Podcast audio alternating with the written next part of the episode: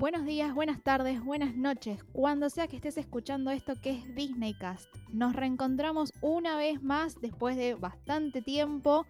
Estoy junto a Pablo Disico y a Maxi Bessi y hoy vamos a estar hablando del el evento más grande para los fans de Disney, que es la Expo D23 y nuestro amigo Maxi estuvo ahí, así que los saludo chicos, ¿cómo están? ¿Cómo estás, Bel? Pablo.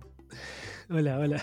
Todo bien, por suerte, todo bien. Acá andamos encontrándonos de vuelta después de tanto tiempo. Así es. Nos reencontramos después de, de, unos meses desde el último episodio y hoy volvemos para hablar de este evento que siempre mencionamos, siempre decimos que es el evento donde se anuncian noticias, donde se anuncian las próximas cosas que vamos a ver en los parques o en las pelis y tuvimos la suerte de que Maxi pudo estar en la Expo D23 de este año. Queremos saber todo, Maxi, queremos saber todo sobre la expo. Bueno, para los que no saben, la D23 Expo es la reunión de fans más grande de todo el mundo que tiene Disney. El D23 es un club de fans oficial, o sea, es de Disney. El que organiza todo esto es Disney. Prácticamente como que están diciendo, bueno, los nucleamos y les damos un espacio de pertenencia como para que vengan y todo el nerdismo Disney lo puedan volcar acá. Es hermosa. Como una, una especie de Comic Con de Disney exclusiva. Es una especie de Comic Con exclusiva de Disney donde se habla en distintos paneles de productos Disney, donde en el piso de la convención vos vas a encontrar un montón de stands que tienen que ver con empresas de Disney, que son Disney Plus, Hulu, eh, tenés este, un local dedicado completamente a Marceline, que es el pueblo de Walt Disney. Hay un montón de cosas. Había también una exposición enorme de los archivos de Walt Disney, donde en una especie de hangar al fondo tenían el avión de Walt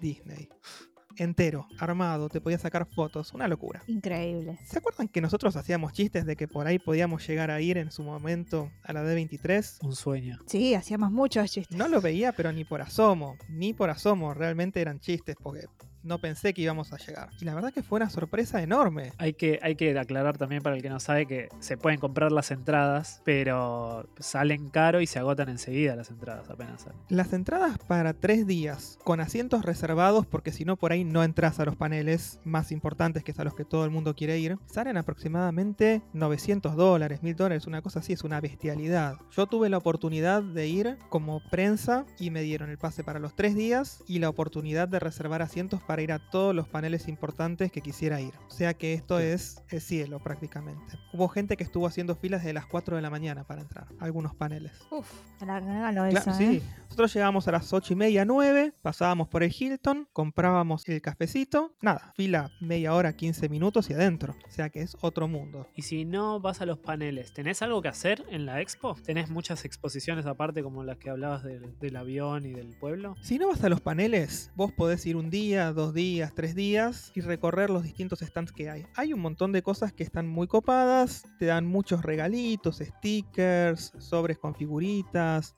pines, hubo muchos pines, y además lo que tenés en el piso de la convención son un montón de locales de terceras personas ajenas a Disney que también están vendiendo merchandising de Disney. Por ejemplo, Funcos, claro. pins viejos agotados, hay cambio de pines, tenés gente que está vendiendo café de Marcelín, hay una cafetería de Marcelín que vende café, té. Marcelín es el pueblo natal de Walt Disney. Sí, igual, igual te digo que es medio chamullo eso. ¿eh? Bueno, está bien. Vivió un par de años y es el pueblo tierra, natal. La tierra de Marcelín también. Claro. Pero bueno, hay, un montón de cosas ahí que puedes hacer. Hay un montón de oportunidades de sacarte fotos con cantidad de props. Había un local, por él, un stand de Marvel, donde tenías todos trajes que se usaron en las películas. Tenías ahí a la vueltita de ese, uno de Lucasfilm, donde estaban los trajes que se usaron para Indiana Jones trajes que se usaron para Andor, algunos droides, trajes que se usaron en Obi-Wan, trajes que se usaron en The Mandalorian, en el libro de Boba Fett. O sea, prácticamente lo que tenías en exhibición de Star Wars es lo que se vio en los últimos tiempos en Disney Plus. Y después en la parte de Lucasfilm tenías exhibiciones de Indiana Jones, porque claro que sí, el año que viene llega la nueva película de Indiana Jones. Y también exhibiciones de Willow, porque va a haber una serie muy prontito en Disney Plus que va a retomar aquella vieja película de los 80 que vino de la mano de George Lucas. Después también tenías para sacarte fotos en una moto de Tron, tenías fotos para sacarte en una especie de parte trasera de un trencito de Marcel Tenías para comprar un montón de merchandising, había merchandising de Avatar, eh, de Avatar El Camino del Agua, había también un stand de tops, que ahora tienen todas cartas digitales, había un montón de cosas para hacer, o sea, aburrirte no te ibas a aburrir. Claro, o sea, si te quedabas afuera de los paneles tenías otras cosas para hacer durante, o sea, en la expo, digamos, el centro de convenciones es lo suficientemente grande como para albergar todos estos stands para que la gente pueda, bueno, consumir o, o sacarse fotos o la actividad que propongan, digamos. Claro,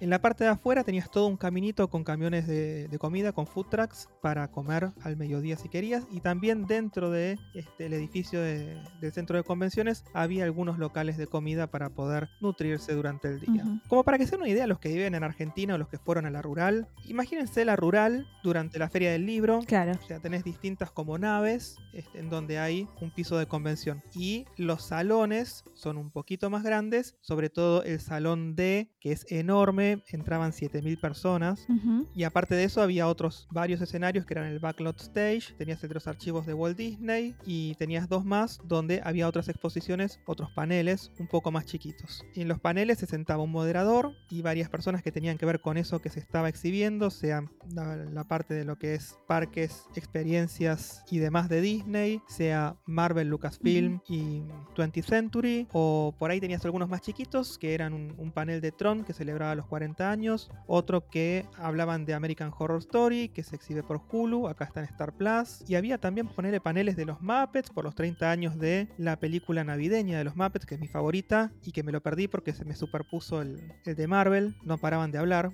Como James Cameron pegó como 20, 30 minutos para el solo, ¿entendés? Así que sí, había un montón de cosas para hacer. Eh, no solo tenías los principales que eran el de la apertura y las leyendas, o el de parques a la tarde, o el 9, el 10, el, el de Marvel a la mañana, el de televisión de Disney a la tarde. O sea, lo que eran grandes, grandes paneles que la gente iba a tener mucho interés en ir a ver, se hacían en el hall. Y el resto en los otros más chiquititos. Claro. Bueno, entonces, a ver, había como un montón de opciones a las que vos, digamos, estos paneles a los que vos podías asistir y para los que no están, digamos, como muy empapados de la expo, la expo se realiza en tres días, durante tres días. Y, o sea, vos primero, ¿cómo es? ¿Seleccionaste a cuáles paneles querías ir? Eh, digo, porque dijiste antes como que se superponían en horarios. ¿Cómo, cómo coordinás eso? Claro, vos de antemano tenés un cronograma que se anuncia y que dice tal día a tal hora está el panel en tal escenario. Y vos tenés el cronograma de los tres días y seleccionás a cuáles son los que querés ir y a qué le vas a dar prioridad. Algunos se superponen, por ejemplo, yo me quedé con muchas ganas de ir al de los 60 años de Spider-Man. Porque se superponía con otro de los paneles a los que fui. Vos te haces tu fixture y te, te fijas qué querés hacer. En el caso de prensa, a nosotros nos mandaron un mail diciendo: Estas son las personas que tenés que contactar para reservar asientos de donde, los paneles a los que quieras ir. Y nosotros reservamos. Claro. La gente que tiene entradas de esas carísimas de 900 mil dólares, de antemano a través de la aplicación de la D23, hacía sus reservas. Claro. Y reservaban hasta donde quedaba foro. Y después hay una, una fila para que entre gente, la standby queue, que se para ahí, hace la fila desde las 4 de la mañana y si hay lugar entra y si no hay lugar, besito y a visitar el piso o otro panel. Pero Claro. pensá que los paneles esos eran los anuncios de los próximos dos años de parques, los anuncios de los próximos dos años de eh, Disney Plus, los anuncios de los dos próximos años de Marvel. O sea, hay mucho interés en esos paneles y esos son los que la gente no se quiere perder. Y aclarar también por qué son los anuncios de los próximos dos años, ¿no? Claro, porque la D23 es bienal, es decir, se celebra cada dos años. Esta vez, entre la D23 anterior y la actual, hubo tres años por el tema de el COVID, que no permitió que se celebrara en 2020, que no se iba a celebrar igual, ni en 2021 porque todavía no estaban dadas las condiciones para garantizar que la salud de todos los que fueran a atender a la D23 se pudiera cuidar. Así que bueno, esta vez hubo un hueco de tres años entre una y otra. Dicen, dicen por ahí, que por ahí el año que viene para compensar hay otra D23 que coincidiría con los 100 años de la empresa de Walt. Pero dicen, no sé, se escuchó por ahí, pero no hay nada confirmado. Rumores. Rumores de pasillo de convención. Ok, ok. Bueno, entonces, ahora que nos contaste un poco de qué va la expo, vayamos a qué es lo que hiciste durante estos tres días y metámonos en estos paneles, vamos a, a los más importantes si querés, en los que estuviste, los que presenciaste y los anuncios que se hicieron. Si querés arranquemos por el primer día. ¿A qué paneles fuiste el primer día? Contanos el, el- el más importante. Bueno, el primer día arrancamos a las 9 de la mañana y el primer panel fue el de apertura, donde estuvo Bob Chapek. Si me preguntan a mí, yo no escuché que lo abuchearan, te juro por Dios que no escuché que lo abuchearan. Para mí fueron aplausos, pero hubo videos en Twitter dicen, muestran sí. que lo abuchearon. Yo estaba ahí y Capaz era No. muy grande el. Sí, por ahí era El muy grande, yo estaba justo del lado que no lo abuchearon, no sé. Pero yo no lo escuché. Y no es que lo estoy defendiendo, ¿eh? porque saben que soy un gran, gran crítico de Bob Chapek, pero no lo escuché. En fin, em, a ver, arrancó prometiendo que iba a ser la D23 más grande de todos los tiempos, y nosotros lo creímos, pero fue una D23 más. Y muchos de los anuncios que se hicieron eran cosas que ya sabíamos, cosas que ya se habían visto en cuanto a lo que es Marvel en la San Diego Comic Con de este año. Y medio como que sonó a venta de humo. Pero bueno, divertida fue Ojo, igual. igual decía, decía grande por, por espacio, por cantidad de, cosas para hacer. No lo sé, nosotros pensamos que iba a haber un montón de anuncios, cosas nuevas. Se dijeron algunas cosas nuevas, pero no tantas como esperaba o como podían haber dicho. Pero bueno, ya vamos a estar hablando de eso en un ratito. Por lo pronto, el amigo Chapek abrió la celebración, dio el puntapié inicial al festejo de los 100 años de la compañía de Walt, porque el año que viene The Walt Disney Company va a estar cumpliendo 100 años. Y empezamos a festejarlos a partir de esta D23 Expo que se celebró entre el 9 y el 11 de septiembre de 2022. Por eso la D23 se llama así, Ujú. porque es Disney 1923. 1923, así es el año en el que Walt fundó la compañía. Bueno, ¿y qué pasó en ese panel, en esa apertura? Nada, habló Chapek. La apertura fue así, habló Chapek, eh, le dio el puntapié inicial a los 100 años, mostró cuál es la estatua oficial de los 100 años de Mickey y al día siguiente nos pudimos sacar fotos con esa misma estatua y dijo que a cada uno de los miembros dorados, los Gold Members del club de fans de 23, les van a estar mandando una pequeña réplica de esa estatua con los regalos que les van a mandar durante el próximo año. A los miembros de la D23 que son Gold Members, que pagan 100 dólares anuales, les mandan una cajita con cosas. Muchas veces son pines o les dan la oportunidad de acceder a cierto merchandising especial o los invitan a eventos que se hacen dentro del territorio de Estados Unidos. Fiestas especiales, por ejemplo, sin ir más lejos, el 10 de octubre hubo una fiesta especial para los miembros dorados de la D23 en el Disney California Adventure, una Oogie Boogie Bash, una fiesta de Halloween de Disneyland especial para miembros de la D23. Entonces ese tipo de cosas es que por la que ellos pagan los 100 dólares anuales. Yo los pagaría, eh, re contento. Si estuviéramos ahí, sí. Si estuviéramos ahí, me quise inscribir, pero no mandan las cosas a Argentina. No mandan ni las revistas ni el paquete con, con esos regalitos, que en realidad son regalitos, los estás pagando, ¿no? Por supuesto. Sí. Pero bueno, no los mandan a Argentina. Y no tengo ningún amigo allá que me los reciba y me los tenga hasta que vaya o que me los mande por correo. Una lástima, porque son hermosos. Sí, aparte son, son cosas únicas. Claro, son cosas únicas y limitadas, porque son limitadísimas. No, no hay Claro. tantos este, socios dorados como, como por ahí la gente cree. Entonces son súper limitadas. De hecho, durante la D23 estuvieron regalando en los paneles algunos pines limitados o algunas cosas así, que estaban limitados a la cantidad de gente que había en el, en el panel. Entonces, por ahí ibas a, no sé, al panel de Tron y metían 500 personas. Y esas 500 personas se llevaron un cómic oficial limitado de Tron exclusivo para la D23 por los 40 años. Entonces, ¿cuántos hay? 500. Y los extras que hayan podido hacer, que después supongo que saldrá alguien a revender, ¿no? Si se los queda. Pero que son limitados a la cantidad de gente que puede entrar en un panel. No creo, para mí hacen un par, un par de más seguro. Para mí Hay sí, que haya de más. sí. Son re zarpados. Después les cuento una que hicieron en otro, en otro panel. Bueno. em, este panel, entonces lo abrió Chapek, dio el puntapié inicial a los 100 años y después de eso salieron así de la nada unos guachos de Broadway y, hubo un, enganchadito arriba del escenario.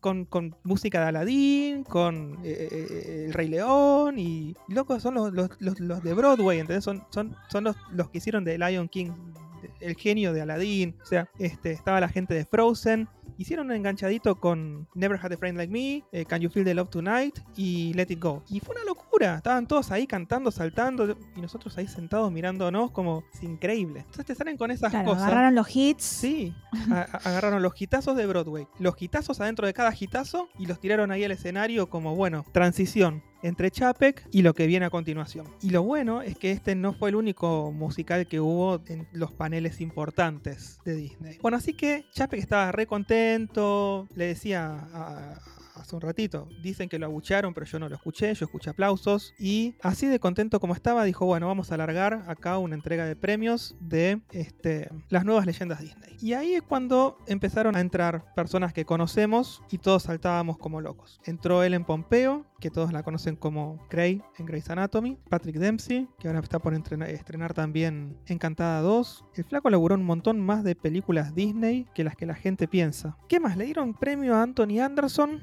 que si no lo conocen es la serie Blackish y de la misma serie es Tracy Ellis Ross, que también les dieron premio por Leyenda Disney. Nunca vi Blackish. No, yo tampoco. Me dio la sensación que estas leyendas vinieron como agrupadas. Sí, raro. Como en bloques, tipo Grey's Anatomy, Blackish, Frozen. Sí, a ver, Grey's Anatomy y Blackish vienen por el lado de ABC, que es un canal de Disney Claro. Que bueno, evidentemente deben tener que levantar. Entonces este, le dan a Grey's Anatomy, que ya tiene, ¿cuánto? 19 años en el aire. sí. Este, igual no me puedo quejar porque yo la, miré y después dejé de verla, pero a mí me decís Grey's Anatomy y te digo que me gusta. Pero de Blackish no tengo idea. Ahora me, dio ganas de verla después porque me dijeron que es muy buena. Y después lo de, lo de Frozen, sí, le dieron premio leyenda Disney a, a Idina Menzel, que cantó. Yo quería que cantara un poquito más. Nunca la había visto cantar en vivo a Idina Menzel. Y nada, viste, se te caen los pantalones. La tenés a la mina ahí en frente cantando y te volvés loco. Están todos, son 7000 personas gritando al mismo tiempo, algunos saltando. El clima que se vive ahí es una locura. Somos todos fans. Este, salvo una pequeña porción de, periodistas medio amargados, el resto somos todos fans. Escuchás a la gente gritar. Había uno atrás mío que también, viste, fue en calidad de periodista, y yo pensé que se estaba muriendo, porque los gritos que pegaba eran... ¡Ah! Suéltenlo, por favor. Este, no, te volvía loco. Pero sí, es, así, se vive así la de 23. Así que bueno, Idina Menzel, Kristen Bell, Josh Gad y por supuesto que no podía quedar afuera Jonathan Groff. Jonathan Groff. Y que el flaco es mucho más que simplemente algo de Disney. Es, estuvo en Frozen, pero es un actorazo. Es un actorazo. Y ni hablar de lo que hizo en Hamilton que también está en Disney Plus. Sí, hay medio, medio robo, digo, qué sé yo, no digo, en en el sentido de que yo no asocio a Hamilton con Disney, ¿entendés? Como que no porque Disney haya comprado el derecho para tener la grabación del espectáculo y poder pasarla en Disney Plus, no sé si lo hace como una producción de Disney. No, pero que no sea una producción exclusivamente por Disney. No, pero digo que ahí Disney está robando, ¿eh? Digo, como que se está atribuyendo algo. Sí, está asociado. Que realmente no le, no le pertenece, digamos. No es de su creación. Sí, si vos le preguntas a alguien, este, Hamilton te va a decir Disney porque está en Disney Plus. Pero es cierto, y sin embargo, este, fíjate esto, ahora él es leyenda Disney, Lin Manuel Miranda, cool y calzón con Disney. Ahora con esto que hicieron de Encanto, ya está, sellaron para siempre después de Moana y de Encanto su, su asociación, Forever and Ever. Vos me preguntas a mí, para mí Lin Manuel Miranda es Disney. Bueno, entonces, en resumen, el panel de introducción y de las leyendas de Disney es como, es el panel donde la gente va a gritarle a las a las leyendas básicamente por su presencia y bueno, el reconocimiento que se les hace obviamente eh, es para ellos, pero también es como ese encuentro de los fans con estas personalidades tan vinculadas y ligadas al mundo de Disney. Bueno, también verlo a Chapek ahí y según vos nadie lo abuchó, así que... Yo no lo escuché. Raro. Realmente, fuera de broma. Raro. si lo hubieran abuchado te lo hubiese dicho y diría, tienes razón. Pero no, no, no. Yo escuché Capaz la gente estaba tan contenta de estar ahí que ni se dio cuenta que estaba Chapek ahí, entonces dijo, no me importa, ya está, yo estoy acá, que salga el pelado y listo. Mira, fue. estaba anunciando cosas buenas, no anunció ningún recorte, ningún aumento de precios, todas las cosas que anunció eran lindas esta vez, pero bueno. Entonces está, bien, claro, la gente estaba, conforme. Bueno, y después de este panel de, leyendas, ¿en el primer día hubo así algún otro panel importante o lo fuerte ya fue al día 2? No, hubo otro panel que fue el de, el de los anuncios de las películas de Disney y Pixar. Ese fue a las 3 y media de la tarde. Este primero fue a las 10 y media de la mañana. Y generalmente tenías un panel a las 10 o 10 y media y después otro panel grande a las 3 y media de la tarde. En este caso, en el panel de las 3 y media de la tarde, en el Hall D, empezaron a hablar de todas las películas que van a venir en los próximos años. Para arrancar, Cynthia Erivo cantó When You Wish Upon a Star de Pinocho, que se había estrenado el día anterior en Disney Plus. Y para los que no saben, Cynthia Erivo es el, el hada azul que en esta película le da vida a Pinocho. De lo que es Walt Disney Studios, se habló un poquito de Hocus Pocus 2. Hubo un video donde estuvieron Sarah Jessica Parker, Beth Midler y Katina Jimmy. Y nada, vía video este, dejaron un mensaje y mostraron el nuevo trailer. Que ahora ya todo el mundo lo vio y ahora ya todos saben que pasaron 29 años desde la última vez que trajeron a las Sanderson y vuelven buscando venganza. El tema es que ahora los que eran pibitos en aquel momento ya no son más pibitos, así que hay que ver con quién se meten. Mañana se estrena. cuando, claro, bueno, hay que ver cuando, cuando se publique este podcast. O sea, Claro. Todavía no salió la película, mañana se estrena cuando lo estamos grabando. Claro, nosotros estamos haciendo este podcast el jueves 29 de septiembre de 2022 y mañana se estrena Hocus Pocus 2, que yo tengo muchísimas ganas de ver y veremos qué pasa. Después mostraron algo de Desencanto 2, que se va a estrenar el 24 de noviembre en Disney Plus. ¿Qué querés que te diga? Amy Adams es adorable, es una genia, hasta cuando hace de mala. Que no sé si hace de mala, pero bueno, ya todos calculo que vieron el trailer, ¿no? Sí. Sí, a mí no me. Sí, sí, sí, sí. A mí el trailer no me impresionó. O sea, como que esperaba otra cosa, me parece. Para mí no, no mostró nada el tráiler, o sea, no... Por eso, como que no me. es- como que eso no, no esperaba eso de desencantada. Como que no. No sé. Pero bueno. Capaz es un tráiler esos que medio que confunden o que no te quieren mostrar todo, Para mí ¿viste? es Como para decir, bueno, mira la película. Puede a, mí Encantada es una película que me gusta mucho y creo que lo poco que vi en este tráiler es como que digo, ah, me va a gustar la película, pero tampoco esperaba demasiado el tráiler, no esperaba que salga una segunda película, entonces dije, bueno, quiero que me sorprenda también. Yo la primera película la vi dos veces en el cine, después la compré en dos formatos, en DVD y en Blu-ray. O sea, a mí me encanta. Y o justo hoy hablábamos con vos, Pablo, de esto de que hay películas para cine y películas para casa. Sí. Y hay muchas películas que son para cine que están mandando streaming directo. Y yo desencantada la vería en el cine tranquilamente, ¿eh? pero va directo a Disney Plus el 24 de noviembre. Re iría al cine a ver esta película. Eh, sí, yo también, pero también la vería tres veces en mi casa eh, seguida, ¿entendés? Tres días seguidos y no tengo que pagar una luca de entrada por día. Pero no es lo mismo, no es lo mismo. En- desde lo que es el sonido, hay veces que el, el cine incluso tiembla el piso en el cine. Si yo hago temblar el piso en mi casa, las pocas veces que lo hice, fui, toqué el timbre antes y dije, voy a poner algo en el envolvente porque necesito verlo con equipo envolvente y que tiemble todo. Entonces le tenés que ir a avisar al vecino de abajo o al vecino de arriba para que no se asusten. Y lo tenés que hacer aproximadamente en un horario que sea 11 de la mañana, 1 de la tarde, algo. No la siesta, no mientras duermen. Yo, no, no- no- no es que no estoy de acuerdo con que las películas eh, no vayan al cine. A mí también me encanta ir al cine. Pero también son épocas. Hocus Pocus 2. eh, más allá de nosotros, eh, que, que conocemos la historia tanto. ¿qué, la juventud, lo- los pibes, ¿qué tantas ganas tienen de ver esa película? No importa, papu, los que tenemos la plata ahora somos nosotros y los que vamos a ir al cine somos nosotros. No, Claro. los, que, los que pagan el cine son los nenes. O sea, ¿por No, qué te pensás que en vacaciones de invierno... Son los padres, Pero- somos nosotros que los llevamos. ¿Por qué te pensás que existe Minion 45? Porque son los pibes los que pagan la Porque yo la voy a ver también. No, no.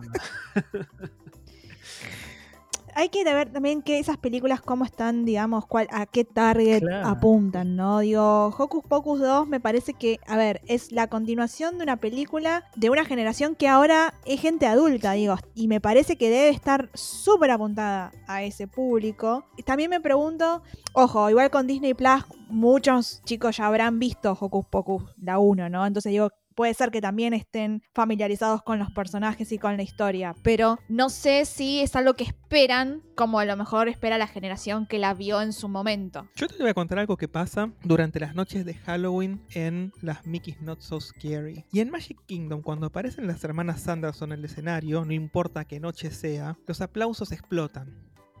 O sea, El público adulto. público. Claro, hay un público para esto. Y hay un público que grande, que si te llena un parque y te sirve para llenar los parques, es muy probable que también te llene salas de cine. Pero en Estados Unidos la gente no va al cine. ¿Cómo que no van al cine si el otro día fui y estaba todo lleno, boludo? Perdón, se me escapó el boludo, pero sí, estaban. La gente va al cine, va a ver Barbarian, va a ver reestrenos, había cantidad de reestrenos. Por el Batman Day tenían Batman la máscara del fantasma, tenían Batman Returns, tenían Batman. Y la gente va, la gente va. Te van a ver las nuevas y los restrenos. Es una locura. Por eso ahora están empezando a venir restrenos acá, porque funcionaron allá. Y acá también están funcionando. ¿eh? La gente quiere No ir al cine. Yo estoy convencido de que quiere ir al cine y yo quiero ir al cine. A mí me viene re bien, porque quiero ir al cine. Pero hay cosas que me encantaría ver en una pantalla gigante. Con el sonido a pleno y me las tengo que comer acá en un 48 pulgadas con el envolvente si tengo suerte, ¿no? Cambia un montón. Sí, sí, sí. Hacemos una repasada de las películas que salieron, porque si nos paramos en cada película. Es verdad, a- tenés razón. Es verdad. Mira, O sea, no, nos pararíamos a hablar de todas las películas que, que se anunciaron, porque me parece que cada película tiene su. su cosa, su Algo, algo. su- claro, pero vamos a hacer el episodio eterno, si no. La gente se nos va a cansar. Mira, lo que, lo que mucha gente quería y pasó fue que subió Jude Law al escenario para presentar Peter Pan y Wendy, que es una, una especie de reimaginación de lo que es Peter Pan. Y nada, va a estar centrada prácticamente en Wendy. O sea, en vez de estar centrada tanto en, en Peter Pan, va a ir para el lado de esta chica que encuentra a este pibe que no quiere crecer y que la lleva a Neverland, este, donde se va a encontrar con el Capitán Garfio y esta historia de rivalidad que tiene. Jude Law va a ser Garfio y tiene pinta de que lo hace bien. No sé, hay que ver la película entera, ¿no? Pero tiene pinta de que lo hace bien. Otro live action más. Live Otro action. live action más que va directo a Disney Plus. Ya saben lo que pienso. Después, la que sí va a ir a cine y tiene una pinta bárbara y que le va a romper todo a la versión de Eddie Murphy es La Mansión Embrujada. Estuvo Owen Wilson y estuvo Jamie Lee Curtis. Por Dios, que entró en un, en, en un Doom Buggy. Sentada en un Doom Buggy entró. Es una reina. Es una reina, Jamie Lee Curtis.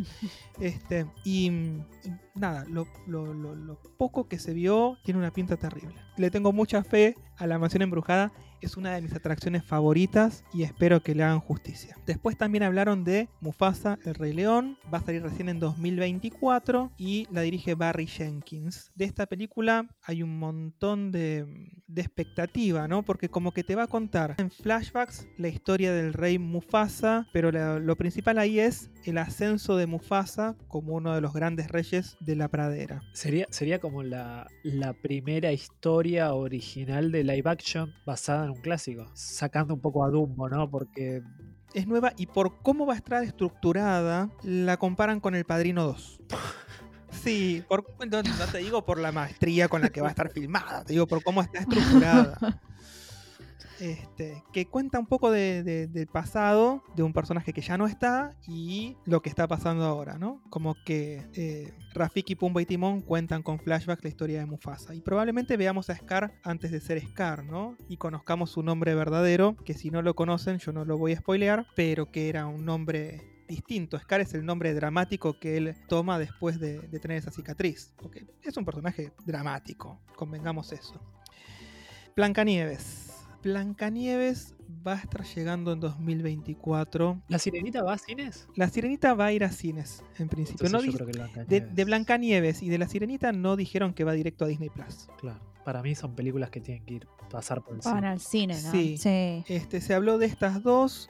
Eh, la Sirenita va a ir a cines en mayo de 2023 y Blancanieves queda para 2024. En Blancanieves trabaja Rachel Zegler, que para mí está sobrevaluada. Es una actriz sobrevaluada, pero bueno, si la gente la quiere.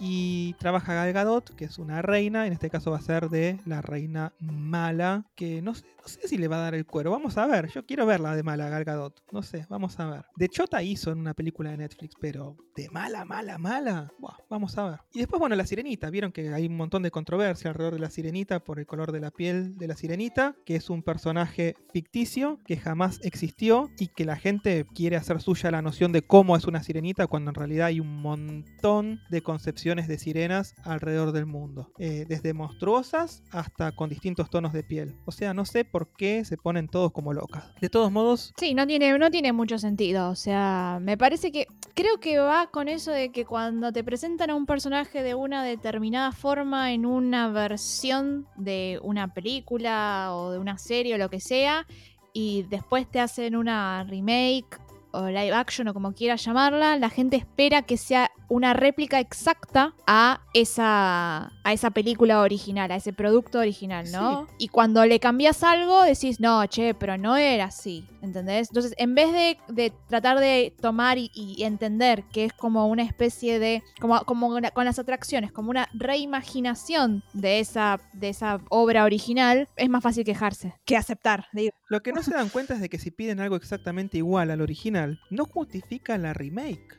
La remake tiene que ser que tenés algo nuevo para contar. Por eso la volvés a hacer. Porque tenés algo nuevo para contar, porque tenés mejores técnicas para contar lo que se había contado antes y profundizar. Si vos me presentás exactamente lo mismo que el anterior, déjame el anterior que ya era una, ma- una obra maestra. Perdón. eh, Sí. Yo saben que detesto los live action, me parecen totalmente innecesarios todos, no importa cuál sea. Eh, entonces, mi pregunta sería: ¿y el Rey León qué tiene de nuevo para mostrar? Para mí Rey León fue un fiasco. Nada. No, Ya lo hablamos esto. Es una porquería el Rey León live action. muy lindo desde lo visual. Buena, buena crítica del Rey León, No. que fue igual, o sea, por eso, por eso preguntaba, o sea, ma- o sea, yo te puedo decir que a mí no me gusta el Rey León, no me gusta, eh, no sé cuál sacar, La Bella y la Bestia, la que quiera, Claro. Pinocho tampoco me gustó, creo que no me va a gustar La Sirenita, no, no me importa los, los actores o lo que sea, o sea, no me gusta el concepto live action, me parece innecesario, igual un poco después, si en otro podcast se puede, eh, podemos hablar de que Pinocho me pasaron un par de cosas que digo, ah, puede ser necesario para algo, pero no para mí, pero ¿entendés? A mí me siguen sin gustar los live action. Mm. Eh, pero por eso iba la pregunta, o sea, entiendo todo lo que decís, yo digo, y el Rey León, que un montón de gente dijo, oh, qué buena película, para mí es una copia exacta de la original, cuando la, la original es hermosa, o sea, ¿para qué necesitas una copia exacta de la original con, con esos personajes? Exacto. Por eso, por eso Completamente tampoco eh, lo de Mufasa, eh, esta película nueva. Yo prefiero que me la hagan en dibujitos animados. Yo, yo entiendo que el- la, la técnica 2D es- murió, pero no siento la película con personajes reales o animales reales en este caso. Y no sé si me va a volver loco como si me volvería loco si la viera en 2D. No, porque aparte creo que eso lo dijimos. El re- Va, creo que lo habíamos charlado. Como que los personajes eh, del Rey León en live action no tienen las animaciones en el rostro para demostrar las emociones que pudieron, digamos, lograr en, en el, en el dibujo 2D. Exactamente. Es Es verdad. O sea, visualmente es muy linda, pero no evoca lo mismo que el- la película animada. Para mí, para mí. totalmente. Pero bueno. Ahora, el que se hubiera caído de culo sos vos, Pablo, porque para Pixar subió Pete Doctor al escenario y empezó a hablar de que estos últimos años hubo grandes cambios en el mundo y eso llevó a Pixar a pensar acerca del futuro. Y ahí sacó de adentro su show de Soul y preguntó profundamente, ¿por qué estamos aquí? ¿Cuál es nuestro propósito? Y así dijo que el propósito de Pixar es contar grandes historias animadas. O sea, como si no lo supiéramos, ¿no? Empezó hablando de Elemental, que es esta película que tiene un personaje de agua y un personaje de fuego. ¿Cómo la ves vos esa, Pablo? Yo creo que me va a sorprender, o sea, no, no espero demasiado de Pixar, tampoco trato de analizar lo que se viene nuevo. Me parece que la idea está buena, pero es rara, es jugada la idea. Ya saben que en las últimas películas de Pixar hay cosas que no me termina de convencer un poco las vueltas que da, pero al mismo tiempo eh, me gusta la idea de lo que va a tratar la película. Se estrena en junio del año que viene, junio 2023, y Peterson, que es uno de los directores, dijo que la película está inspirada en inmigrantes que persiguen sus sueños en hermosos vecindarios donde los lenguajes y las culturas comulgan. O sea, estamos pensando en personajes completamente distintos que por ahí no hablan el mismo idioma y que terminan en medio de una historia. Y estos dos se enamoran, obviamente, ¿no? Los opuestos se atraen. Es el el eslogan de la película. Así que podemos esperar un poquito de magia, un poquito de romance y el elemento Pixar. Esperemos que siga estando. Ese que nos hace emocionar, que nos, larga, nos saca una lágrima. Lo que, lo que yo espero de Pixar es eso, que me muestre algo, capaz una historia normal, por así decirlo, no, no tan especial, pero con escenarios distintos, cosas distintas, o sea, eso es lo que espero de, de Pixar y creo que esta película lo va a tener. Esperemos que sí. ¿Vos, Bel, qué pensás? Sí, yo creo que puede llegar a ser el, el próximo plato fuerte de, de Ojalá. Pixar, ¿no? Eh, o sea, le, tengo como, eh, le tengo fe a que pueden lograr algo que, va a estar realmente bueno. Y con, no sé, con algún, con, eh, como decías vos, ¿no? Con el elemento Pixar, con esos mensajes un poco más, no sé, profundos o cosas que nos dejen pensando, que, que suele ser muchas veces el, eh, esa chispa que tienen las, las pelis de Pixar, Sí. ¿no? Bueno, después hablaron de algo que a mí mucho no me llama la atención. Pido mil disculpas, pero no me llama la atención, que se llama Win or Lose, A mí que sí. es la primera serie con capítulos largos, porque tienen series, pero son todos cortos. Saben lo que opinamos de los cortos. Son muy cortos. Em, y en esta serie Ojo, igual el de Cars, largos, el de Cars no fue tan corto los capítulos, ¿eh? Ahí eh, los alargaron un poquitito más. Igual tampoco es que Cars es, es- es- es la gran cosa, ¿no? Esta serie nueva, pero. Este, bueno, sí. Igual está, está bueno, hay algunos. El de, el de Mate, este, que es medio el resplandor. Está bueno. Sí, Bueno, tiene cositas. Este, así que bueno, a mí lo que no me llama la atención es que la serie sigue a un equipo de, de softball de un colegio y tratan de, de- ganar el campeonato. Cada episodio viene desde el punto de vista de uno de, de los jugadores o los personajes de la serie, que pueden ser eh, los jugadores, los padres, no sé, el árbitro. Y no sé, a mí me, me da como que, no sé, espero que sea algo que no vimos, porque vimos un montón de películas de deportistas escolares y series de deportistas escolares. Tenemos Los Patos, tenemos, ¿cómo se llama? Esta de básquet que trabaja, el de Full House. Ah, John sí, John Stamos. Stamos, que si no me acuerdo el nombre me matan. O sea, tenemos series eh, escolares de deporte. ¿Por qué Pixar haría una animada? Esa es la pregunta también. Sí, Y capaz para traer algo que los otros no traen. Claro. Digo, si Pixar tiene esa meta de contar grandes historias, digo, capaz que es una, de- es una historia que no, que no vimos hasta el momento y que tiene algo que las otras no. A ver, muchas veces las series que son sobre deportes escolares suelen ser bastante eh, sí. medio chatas. Entonces digo, capaz que Pixar viene con una vuelta de tuerca, ¿eh? Ojo. Ojalá, ojalá, porque yo ahí vengo medio desmotivado con esta serie. Pero bueno. Después lo que vino es Helio. Doctor llamó al escenario a Adrián Molina y a la productora Mary Ellis Dram y por primera vez contaron algo de Helio, que es la historia de un pibito de 11 años que es baterista, este, es muy creativo y le cuesta, viste, medio como enganchar con la gente. Eh, su mamá Olga está en un proyecto militar súper secreto este, y labura para decodificar una señal rara del espacio. Sin embargo, el que hace contacto es Helio y se lo llevan al espacio. Lo confunden con un emperador intergaláctico de la Tierra y bueno, empieza el conflicto, ¿no? Así que nada, subieron algunas de las personas que, que le pusieron las voces a los personajes al escenario y este, todavía queda mucho más por revelar antes de que se estrene en la primavera de Estados Unidos en 2024. Primavera para ellos es marzo a julio. Así que vamos a estar viendo. Y con lo que sí nos caímos de culo fuerte, que se cayó todo el aplauso por todos lados, es con Inside Out 2. No sabía, yo no la vi venir. No sé si ustedes habían escuchado algo. Yo no había escuchado nada. No. No, no, era- aparte Pixar ya venía diciendo que no iba a hacer más secuelas. Claro, entonces una secuela de intensamente, este, porque pensábamos que terminaba ahí, ¿viste? Y Doctor, antes de terminarlo, dijo que este, escuchaba una voz en su cabeza y que era la voz de Joy, Amy Poehler, entró al escenario. Y cuando vos ves entrar a Amy Poehler al escenario, decís, ¿qué pasa? ¿Qué está pasando acá? Y anunciaron Inside Out 2. Uno pensaría que como la están anunciando ahora, va a ser de acá a varios años, no están empezando a laburar en esto. Y no, va a ser este, en el verano yankee de 2024, es decir, nuestro invierno de 2024. O sea, no falta tanto, son dos años, podría ser peor. Sí, Sí, que para una película animada no, eh, o sea, falta poco, Claro, digamos. nosotros, a ver, Helio, sabemos hace como cinco años que va a salir. No sabíamos de qué trata Helio, no pero sabemos que Helio está prevista. Sabíamos que Raya y el último dragón estaba prevista hace, no sé, 5 o 6 años antes de que, de que saliera.